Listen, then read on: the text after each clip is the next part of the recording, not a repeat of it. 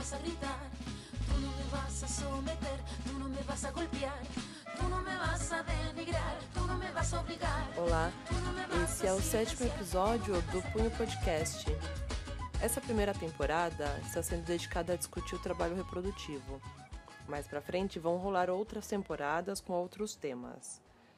É... E antes de começar o tema de hoje, eu queria dar um recado. É... Vai rolar nesse sábado agora, dia 1 de junho, é, na parte da manhã, uma oficina promovida pelo coletivo Sicorax, com apoio da Fundação Rosa Luxemburgo e do Instituto Federal de São Paulo, lá no campus do Instituto Federal de Itaquá. O tema da oficina é trabalho reprodutivo.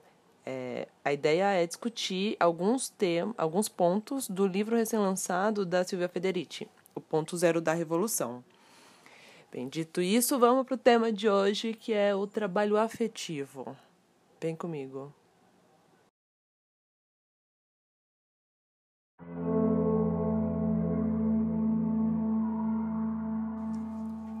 Eu vou começar contando uma descrição que eu já ouvi muitas vezes.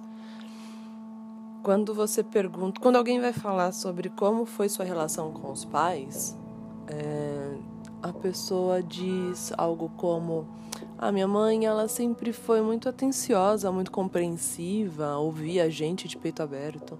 Meu pai era mais na dele, mas a pessoa que resolvia as coisas práticas. Bem, o tema de hoje ele dialoga muito com o da semana passada, que foi carga mental, e vocês já vão entender por quê.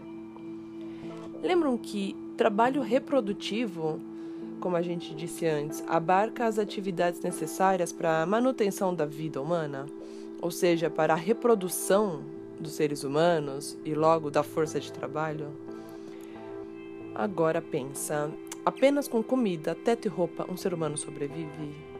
E se sobrevive é de forma saudável? Não.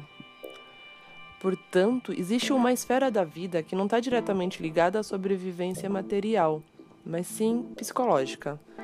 E é nessa esfera que a gente encontra o trabalho afetivo. O trabalho afetivo, resumindo, é o trabalho que lida com os afetos. É o que busca sentimentos de alívio, de bem-estar, de satisfação é dar um suporte emocional às pessoas. Hum, vocês conhecem alguém que ouve todo mundo? Que todo mundo da família vai procurar quando quer um conselho, quando está aflito com alguma coisa?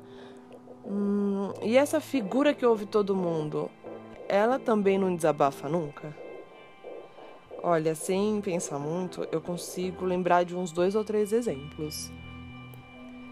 E eles têm algo em comum, que é o gênero. Assim, o termo trabalho afetivo, ele não se refere a formas de trabalho específicas de um gênero.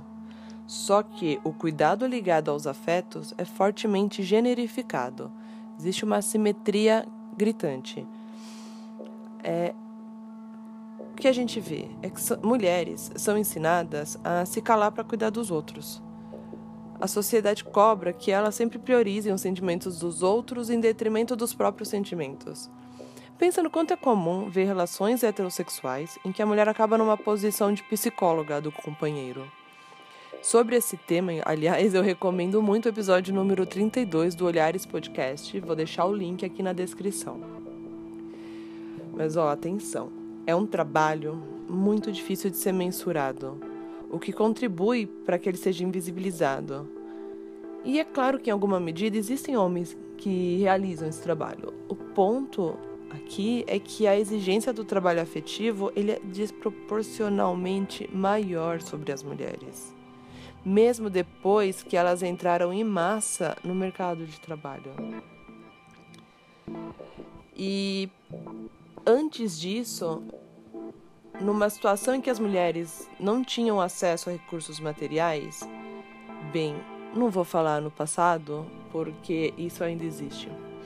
Numa situação em que as mulheres não têm acesso a recursos materiais, elas de algum modo transformam suas emoções em coisas, em valores. E ela dá essas coisas aos homens em troca dos recursos materiais necessários para a subsistência. E quando a gente está cansada, a gente vai procurar quem? E quem a gente vai procurar tá tão cansada quanto a gente. Bem, é, essa é uma proposta inicial de discussão. E eu vou já adiantar uma coisa para um futuro episódio. Bem, para alguns autores, o trabalho afetivo ele é um dos aspectos do trabalho imaterial, que seria o trabalho que produz objetos não físicos, como códigos, dados, subjetividades ou mesmo relações sociais.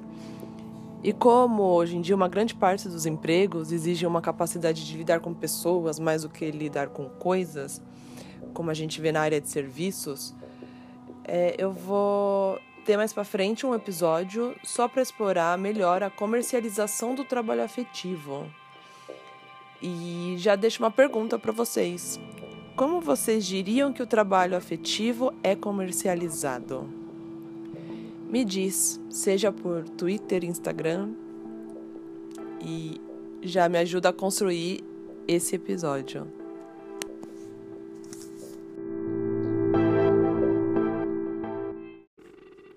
Só lembrando que o Punho está no Instagram e no Twitter, os dois são arroba Punho Podcast e que qualquer comentário, dúvida ou sugestão de tema é muito bem-vinda. É só encontrar em contato por, é, por essas redes.